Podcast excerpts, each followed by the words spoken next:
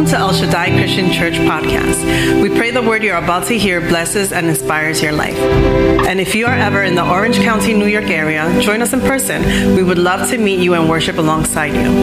God bless you.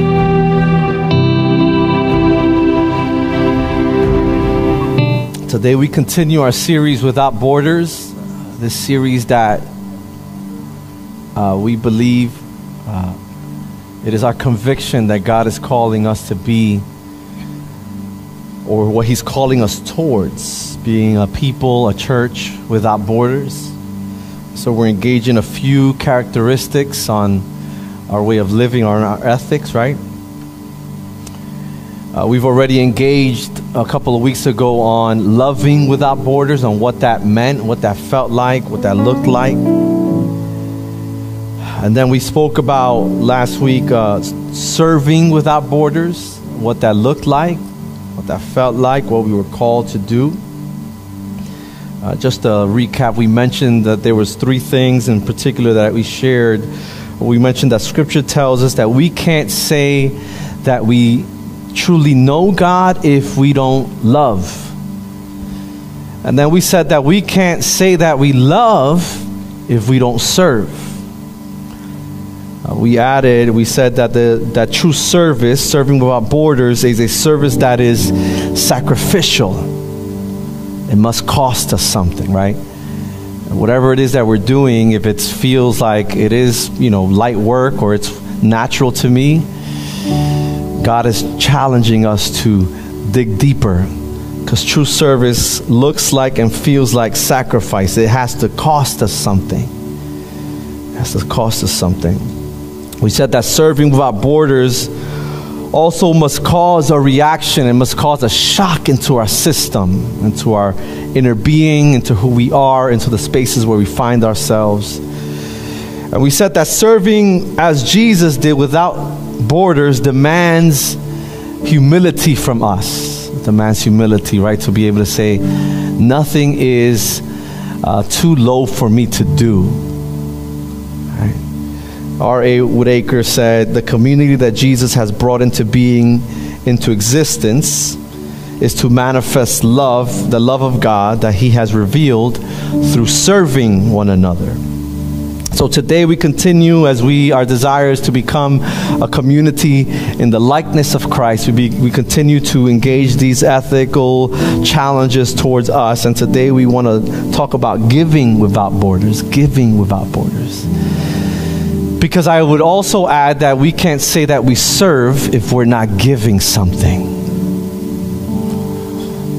We can't say that we are servants if we're not actually giving something.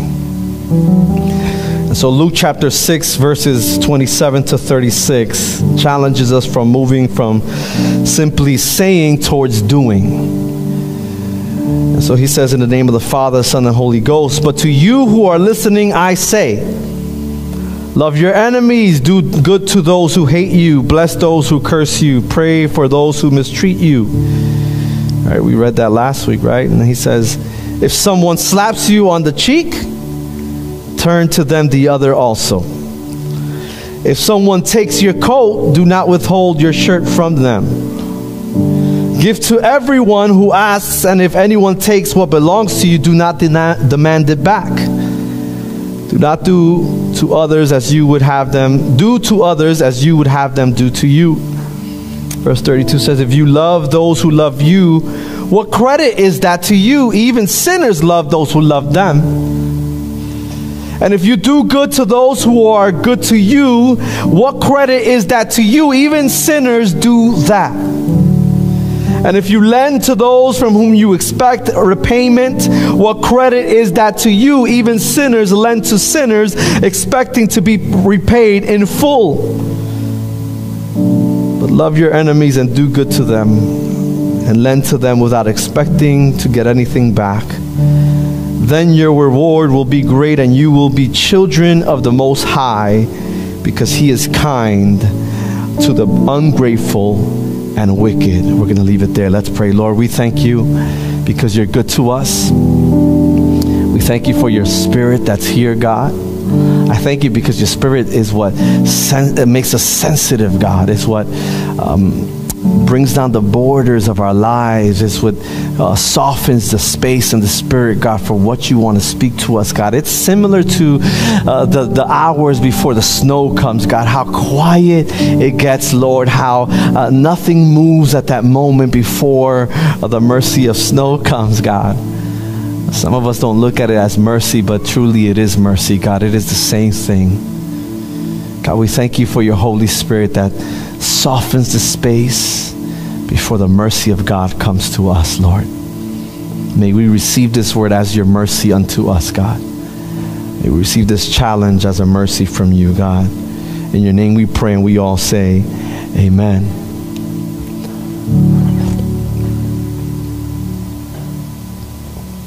Here, uh, Jesus is uh, setting forth his ethic for daily living for us. Um, an expectation for, uh, of his uh, for us on the way that we should live. And what is the expectation for us as believers? It is what he is engaging in these verses. They focus on our ethics as people of God. Ethics meaning principles, um, morals, our moral compass, what leads our actions, our behavior, the way we live our lives.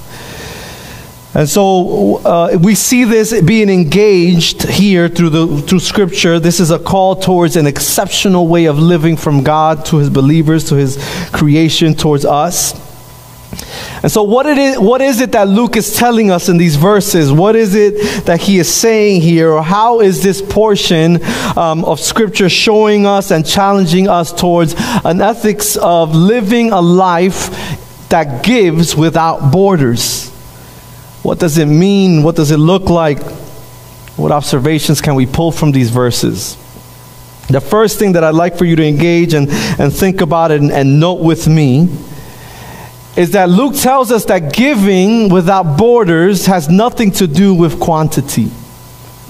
I think when we talk about giving, the first thing that comes to mind is uh, finance or, or monetary giftings or how much of something we could give. But Luke tells us here that giving without borders has nothing to do with quantity. The, the economy of Christ with regards to giving has nothing to do with quantity. In other words, Luke through these verses tells us that giving without borders isn't the simplistic way of thinking that tells us that it is giving without restrictions or it's giving a lot of something. That's too simple for God. It's not giving a lot because the truth is, you and I know that anyone can give a lot. Anyone could give a lot of something. Anyone could give a lot of money, for example to a fund, uh, to a people, to a cause, even to a church. Many do it today. They give to charitable organizations, they give to churches a lot of what they have. We have tons of philanthropists and charitable people in this world, many whom are not Christians, even. Anyone can give a lot of something. Jesus, in fact, affirms this when he says in verse 32, to 32 through 34 that even sinners do that. He says, even sinners, those who do not have Christ in their hearts, can give like that, can live like that. It isn't only the Christians that can give a lot of something. Anyone can give without restraint. That is not, and that is why that is not the primary challenge that Luke is setting forth here in these verses. The, under, the underlining theme and the challenge in these verses, uh, what I'm convinced Jesus is trying to teach even us today as a church, is that giving without borders has less to do with quantity and more to do with motive, more to do with the posture of our heart. Mark chapter 12 tells us of a widow's offering. It says that Jesus sat and he watched the people give and it says that he saw the rich people give a lot of their money, of what they had. And then he saw a widow come and give two small coins. It says, worth only a few cents. He then goes on to, in his teaching to say, Truly I tell you, this poor widow has put more into the treasury than all the others. They all gave out of their wealth, but she, out of her poverty, put in everything, all she had to live. In other words, he is teaching that though the rich people gave a large amount, though it was a substantial amount, though they were able to give a lot of something, that was not what he what was most important to him in that moment, or at all, some would say. It didn't and doesn't matter how much they gave. It doesn't matter how much we would want to or be able to give. What God is most interested, and He tells us here, what moves the heart of God for His people is the motive of the people. It's not how much we can give. It's our motive, it's our heart, it's our posture. What this gift does for the person inside whom is giving, what, the, what it does to the inner being or the inner man, as scripture calls it, is what matters. Is it of sacrifice? Right? We spoke about service being of sacrifice. Is our giving a sacrifice? Because I can sing beautifully all day long and I can give of this offering all day long. And I can sing all day long, even within the church. But if my heart is not well, I might as well keep my singing to myself. I can teach phenomenally. I can know scripture like the back of my hand, but if my motive, if my heart is not well, I might as well stick to teaching to myself in a mirror.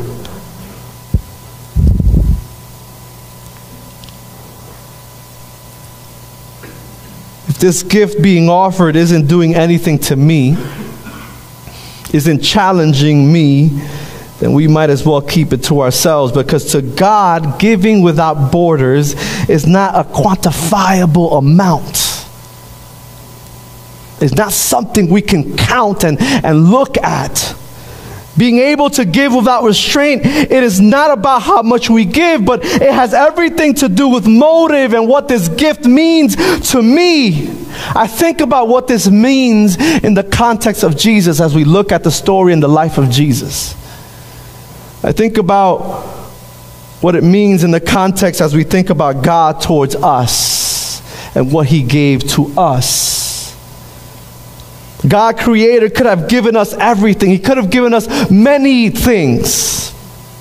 He could have given us the desires of our fleshly and selfish and fickle hearts, but He decides to give us one thing.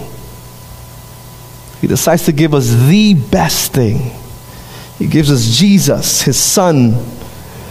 German theologian Dietrich Bonhoeffer said, In an ordinary life, we hardly realize that we receive a great deal more than we could ever give. It's not about quantity. What makes the difference with our giving is motive, church. Jesus, we know scripture says, searches the heart because anyone could give anyone could give. In Matthew 6, he says, Be careful not to practice your righteousness in front of others. In other words, your good works in front of others, but be, to be seen by them. If you do, you will have no reward from your Father in heaven. Motive is the key, church, giving without borders. The question that we must sit with then is Has my giving is my offering one that is focused on the amount that I give? Is it focused on the amount of comfort I might receive? Is it focused on, on the amount of whatever it is that we would want to receive in return? And does it disregard whether my heart is well or not?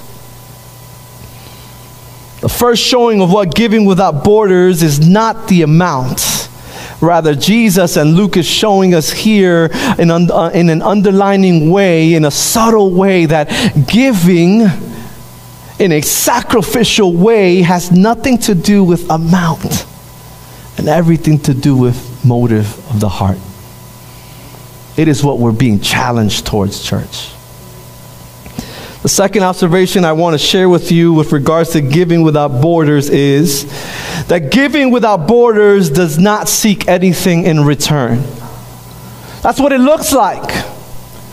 That's the equation of what giving without borders is. It is a not it is an equation that does not have an equal sign behind it. See, in these verses beginning in verse 29, here God in, in, via Luke is blatantly attacking the thinking or the thought of reciprocity and saying that it is insufficient in and of itself when it comes to the way that we as children of God live and give, he says, to one who strikes you in the face, smack them back. No, he doesn't say that. He says, turn the other cheek. In other words, give him another choice. That's hard to the other one who takes away, again, Jesus dealing with us in those hard spaces. He says, the one who takes away, in other words, we didn't give it, they just took it from us. What would be our reaction when someone takes from us? It's not always, uh, sure, take it. No, something comes before uh, uh, within us, and our response and our natural reaction will be to take it back. But Jesus says, to the one who takes away from you uh, your cloak, your outer garment, do not withhold the tunic. In other words, give everything to him. Give everything, he says, in metaphorically speaking, he's saying, give until you are naked, left without nothing. Then he says, Give to everyone who begs from you and from one who takes away your goods. Here it is. He says, Do not demand anything back. And it ties it with a bow and says, As you wish that others would do to you, do to them, giving without borders. Giving without borders is a giving that does not re- expect anything in return. What a challenge this is, church. What a conundrum this would be for us. Those of us that would rather hold instead of giving away. Those of us that feel more comfortable to have more of something just in case. Jesus says, hey, give until you're pretty much naked.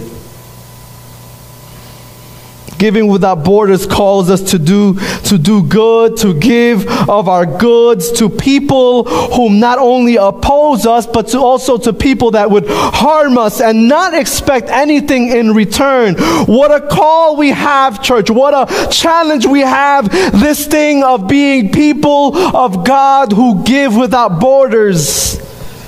Warren Wiersbe says that we must not look at these admonitions as a series of rules to be obeyed. That's a simple way of looking at it. He says, but that we, we should be challenged towards an attitude and a posture that they describe, which is an attitude of heart that expresses itself uh, positively when others are negative and generously when others are selfish and then he has it all to the glory of God. What a challenge this thing of being a Christian is. Giving in this manner, giving without the hope of reciprocity, giving without the need of getting anything in return is in fact what we are called to do. It is what giving without borders looks like. And the question then is what borders? Which are the borders that don't allow us to give in this manner? Which are the borders in our hearts and within our lives and within our thinking that don't allow us to step into this space of vulnerability, of, of giving without receiving anything in return? There is the border of the feeling that, if, uh, that, that who I give to and, whom, and to whom I give to is worth giving to. It's the border of seeing, saying, I'm going to give to him or her or to them because it's worth it. They're worth it. It's the border that changes and challenges and breaks down uh, the thoughts that I will only give or we will only give if we feel that he or she deserves it. That we will only give because, you know what? They deserve it. What about the people that don't deserve it? Do we give? Giving without borders is a type of giving that is not contingent on what we can receive from that person or those people. Uh, giving without borders is not contingent on what we can attain as human sinful people. The question then must be for us: Does what I give, uh, do I get in return? Do I what I does what I give is it contingent on what I could get in return? Is it contingent on who I'm giving it to? Is it contingent what I give, my offering, my, my gifting? Is it contingent on how it makes me look or feel? Is it contingent on the season that I might find myself in? Those are hard because there's seasons where we don't have much. And yet Jesus asked the widow to bless the prophet Elijah from where she did not have. If our answer to any of those questions is a yes, then my friends, in true critical, inward, unbiased thinking, the truth is then we are giving, in fact, with borders. If we can answer yes to whether or not I have given because I feel good or not, then in fact we are giving with certain parameters in our hearts and in minds. That is why a gospel that is centered in only doing, on if I can do the most, a gospel that is centered on overachieving or overdoing, a gospel that says if I do this, if I do if I can do X or Y amount of this or that, then God will be happier with me. A gospel that says um, if I can do this much of this, I will be a better Christian does not work and is not in fact the true gospel because God doesn't call us to think this way, because our hearts and our postures need to be different, because it isn't that God calls us to be lazy either or to not do, but He calls us to do when we do, to do as He did, to give even when we don't receive in return. When God decided to give His Son, when he decided to give his only begotten Son as the ultimate sacrifice and payment for our sins, as he gave his Son to us, he made that decision not contingent on whether you would love him in, a, in 2,000 years or not. He did it because it was already the posture of his heart.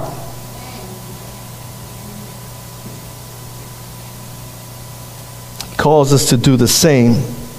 We, the people of God, should then and are then called to give just as he did without necessity of getting anything back. We don't give for adulation. We don't give for praise. We don't give for honor.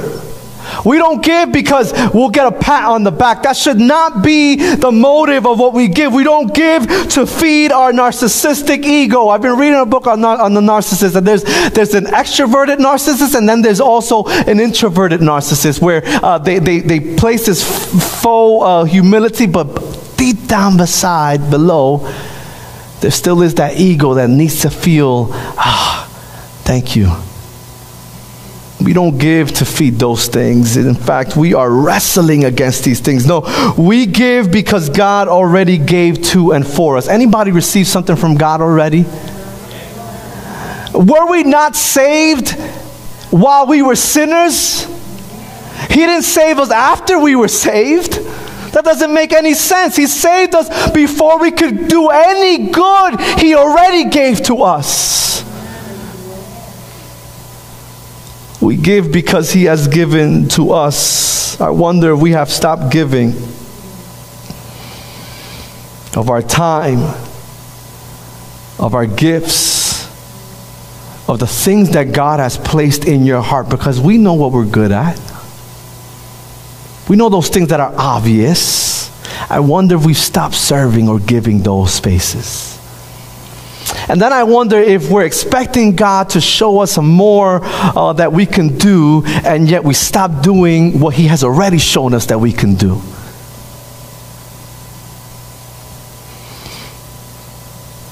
I wonder if we've stopped giving of our time, of our gifts, of our goods, and of our finances because there wasn't a pat on my back. Or because they looked at me crookedly, and, and I wonder who God is calling to again give. And I wonder to whom of us God is also pulling this morning to say, hey, uh, listen to what I'm saying. It is time to give without borders. Giving without borders is a giving that does not expect anything in return. I was listening to a podcast this week, this past week. Uh, and he was talking to pastors in this moment. It's, it's a podcast on uh, mental health, and at this moment, they're talking to pastors in this moment. He's saying, um, he says, to those that have decided to follow the steps of Jesus in shepherding others, to those of them that have decided to pastor or to lead others, he says they need to know that there will be times where those whom they give love to, whom to those who they give a service to, will not reciprocate. And yet, he says, they must continue to give. What a challenge. Not only for pastors, church. That's not a call or challenge just for pastors or leaders.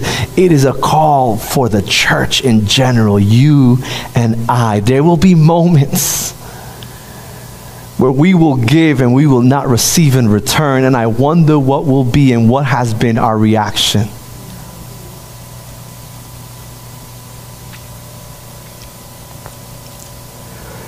We may have been hurt. Maybe we have been crossed, and maybe we have been angered, and maybe we have found frustration. But as people of God, we are still called to give. We don't stop because we feel a certain way or not.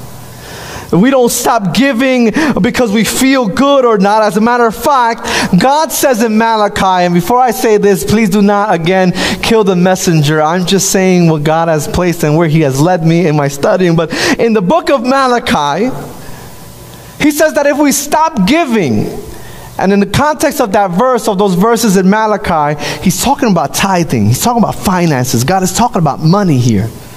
Right? I'm going to add to that our time and our gifts and ourselves, right? But God says in the book of Malachi that those that do not or have stopped giving to his storehouse, to his uh, church, to him, he says they are robbing me. And I don't know about you, but I don't want that over my head. I don't want God to say that I am robbing him. It is a challenge to give without borders. How are we giving is the question. Are we being selfish with the things that aren't ours to begin with? After all, I remind you that whatever it is that we have received from God, whatever gifting, whatever good, we are called to be stewards of that. It is not that we're, be, we are being called to be owners of that. We are to be good stewards of it because it isn't ours.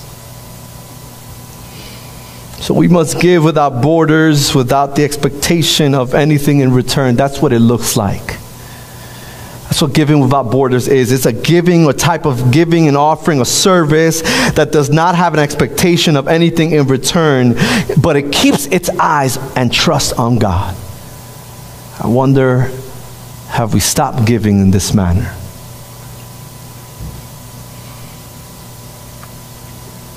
The second or the third observation that I'd like to share with you is that giving without borders, in fact, sets us apart.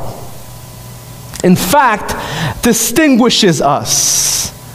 This ethic of giving, it is an expectation from God of the life of the believer to give and to live in this manner, to give in this manner, to have a genuine, innate, natural disposition to give without borders. It is a genuine and innate disposition of the believer to give to whomever, whenever, however, for however long he calls us to. We can deduce that Jesus is saying as we read 30, verses 32 to 34 of Luke 6. Look at that for me, with, with me. We can deduce and take away from these verses that he pretty much is saying, don't be and don't live as the sinners do. Which then implies that he is calling us and is expecting us to be different to be set apart. He is calling us through the manner in which we give to be set apart. And he does this through rhetorical questions, right? He says, If you love those who love you, what credit is that to you? He says. What benefit is that to you? He says, Even sinners love that way. He says, if you do good to those who are good to you, what credit is that to you? Even, even they do that.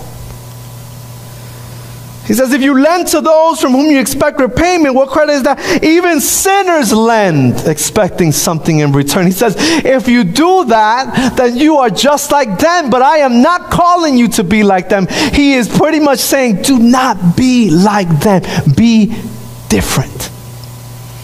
And how do we do that? He says, by giving. He asks, what benefits what good will this bring you, us? The answer is none. It is the rhetorical question for which you and I even know the answer, which is none. There is no benefit.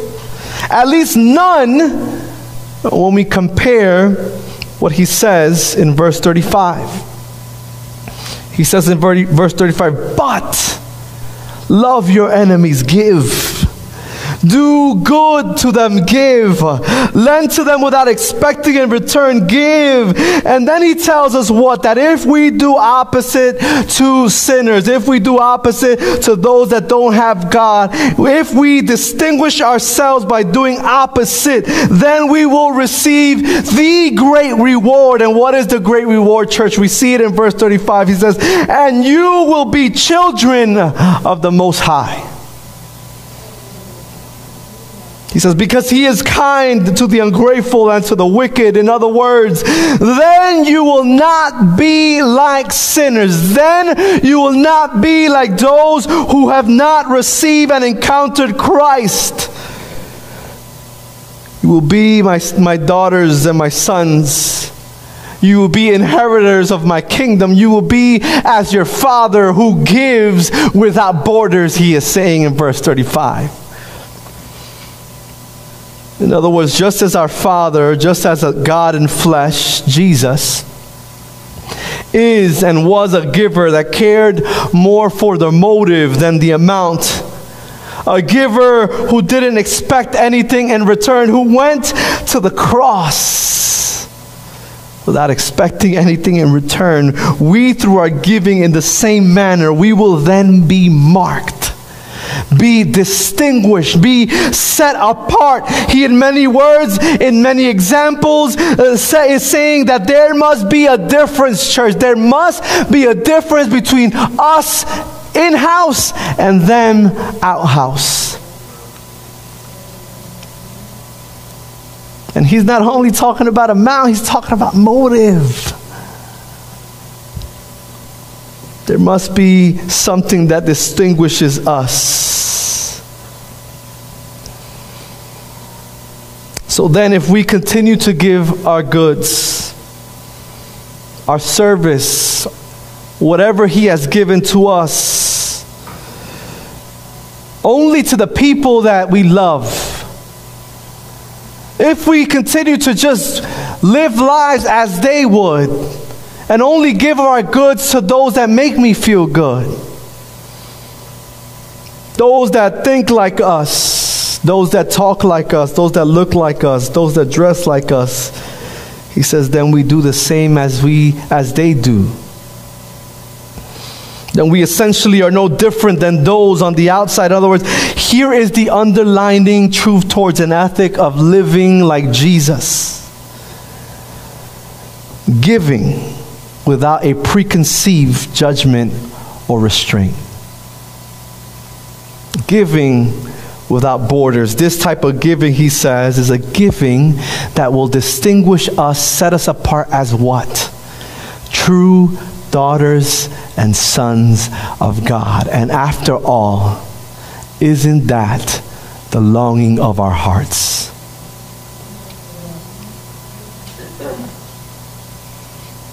Don't you and I want to be identified as such? Isn't that our desire? If we do not, otherwise, you and I would be no different than those whom oppose us. Giving without borders is a clear sign to our sisters and our brothers, to those on the outside, and most importantly, to God our Father, that we are in fact His that we are His people, that we are, in fact, different, in fact, chosen of God. That we don't give because we want to look good, that we don't give because we want the adulation, that we don't give because we want something in return, that we don't give because it makes me look good, because they will talk good about me, because they will reshare my post, because they will like my post, because they will retweet me. We don't do because of that.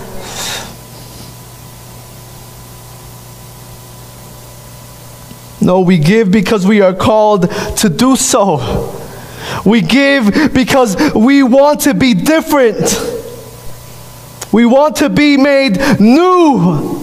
In other words, we want a change in our life. We want to be set apart. We want to be more and more like God. What He is trying to get us to understand is what he is essentially saying to us is my feelings, our feelings, whether we are vindicated or not in front of people, pale into comparison to my likeness of Christ on earth. Giving without borders distinguishes us as well, church. It sets us apart. This doesn't mean by any stretch of the imagination that good deeds will get us into heaven. We know that that's not true. But Ephesians chapter 2 tells us that for by grace you have been saved through faith. And he says, and this is not your own doing, it is the gift of God, not a result of good works. But what this here means is that if we give in this manner, then we will demonstrate that we are daughters and sons of the Most High. It will mark us as different type of people.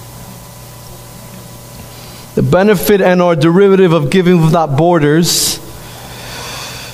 is that you and I, a sinful people, a broken people, a poor people, a people that are affected in our emotions, that are we are sometimes very petty, that the minimal things hurt us, and we sometimes are so sensitive. It is the ability that those people like us, imperfect people, can still be distinguished, set apart, be different, known as sons and daughters of the Most high, we still have the opportunity.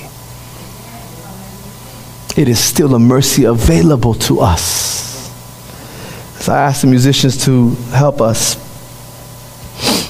Matthew Henry says that it is the design of Christ in giving himself for us that he may purchase to himself a peculiar people a different type of people, a set apart different uh, uh, people, a distinguished people.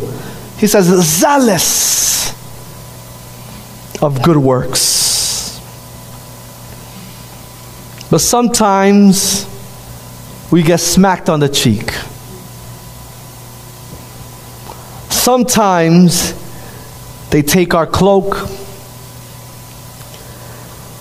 Sometimes people take advantage of us. Some of us might say, oftentimes. Sometimes people disregard us, even. Sometimes people use us, even. And oh, how that hurts. And oh, how that makes us feel. Trust me, we know what that feels like. Oh, how it causes a problem within our hearts when people that we gave so much to disregard and hurt us and push us away and do this, that, and the third. And then how hard is it to give? Truth be told, it's hard. How hard it is to give without borders, how easy it is to become apprehensive with what we give after we've been hurt. How easy it is to be apprehensive with how much I give of myself.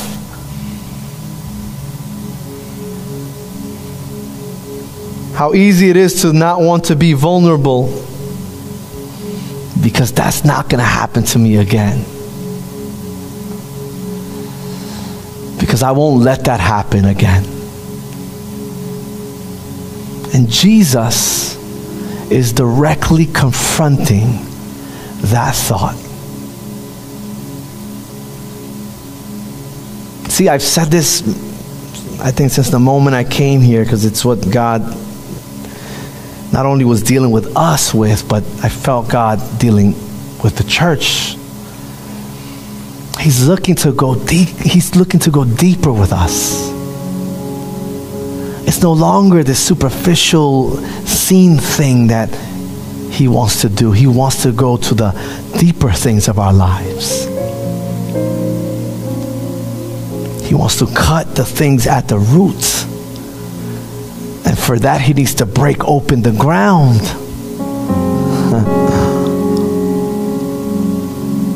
but somebody takes my cloak, I'm not going to give him my tunic.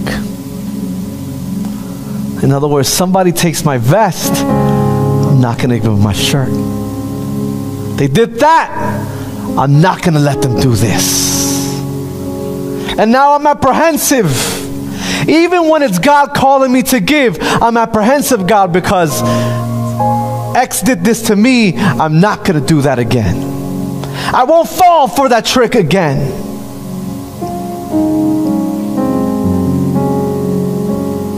And then someone slaps me in my face. You're asking me to turn the other cheek, to run the risk of another person to hit me on the other cheek? Whoa, you hit me once, you ain't gonna get me again.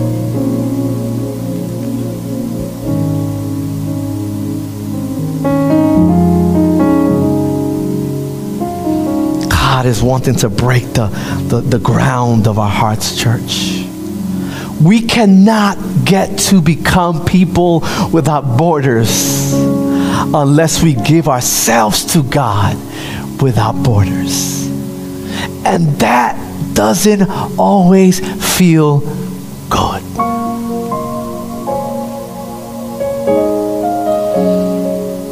But it's what we're called for. Psalm 37 21 says, The wicked borrow and do not repay. He says, But the righteous, he says, those give generously. You know, this giving, this type of selfless, selfless giving, it's not appealing to our emotions, but it is challenging to our will.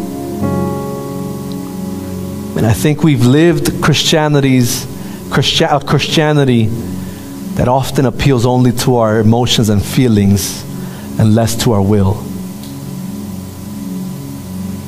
This type of giving matures us past childlike mannerisms that say, I will only give if I feel like giving. I will only give if I like him, her, or them. And it matures us towards an adulthood of maturity, of, of saying and thinking, I will give because I am commanded by God to do so. R.H. Stein says Jesus did not command his followers, listen to this, to feel in a certain way, but to act in a certain way. Or else let's ask Peter how, how it was for him when he was trying to feel his way to Jesus off of that boat. He tried to feel his way through that storm.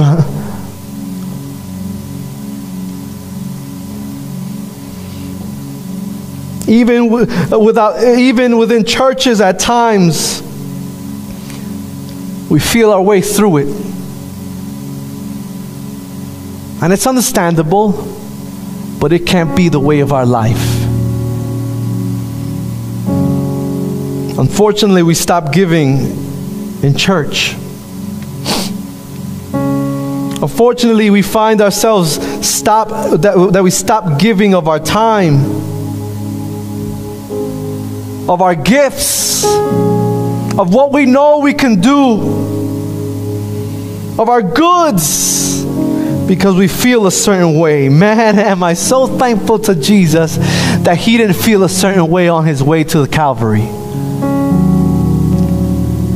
Am I so thankful to God that when he was on his way to Calvary, he didn't say, You know what?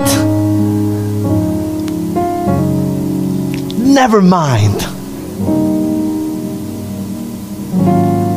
I don't know if you're thankful that he didn't feel his way to Calvary. I wonder if we are. On top of that, I wonder if our actions say that we are. There's a call, an uncompromising call to live our lives in a way that doesn't disregard our feelings and emotions, but recognizes that our feelings and emotions change, they fluctuate, they like seasons, like a leaf in the wind, they go here and there. And so, because we know this, we cannot let them lead us. Rise to your feet this morning.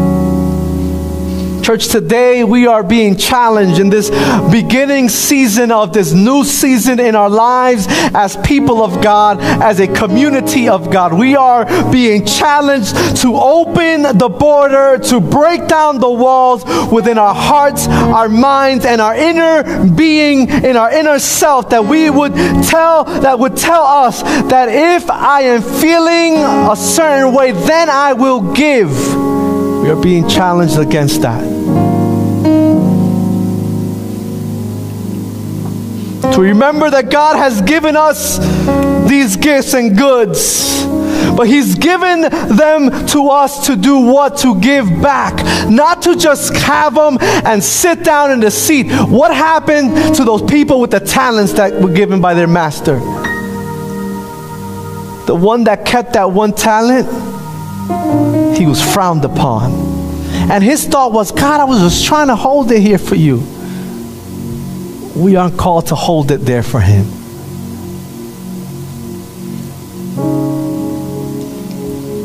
Scripture says that he has given us all gifts for the edification of the body. Who's the body? You and I are the body. That's why I love the thought that says, and why I always say it, we all have something to bring to the table.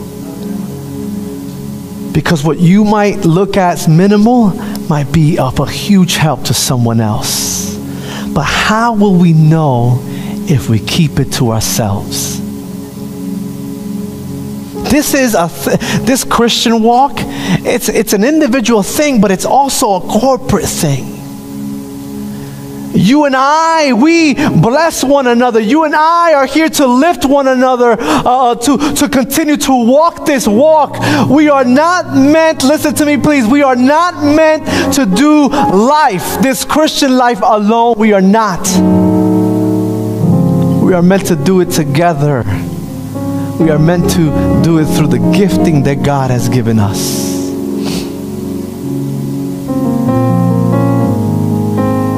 I don't know if you have noticed, but I have been using a few words interchangeable with giving, and one of them has been offering. Because our service, our giving is exactly that it is our offering to God.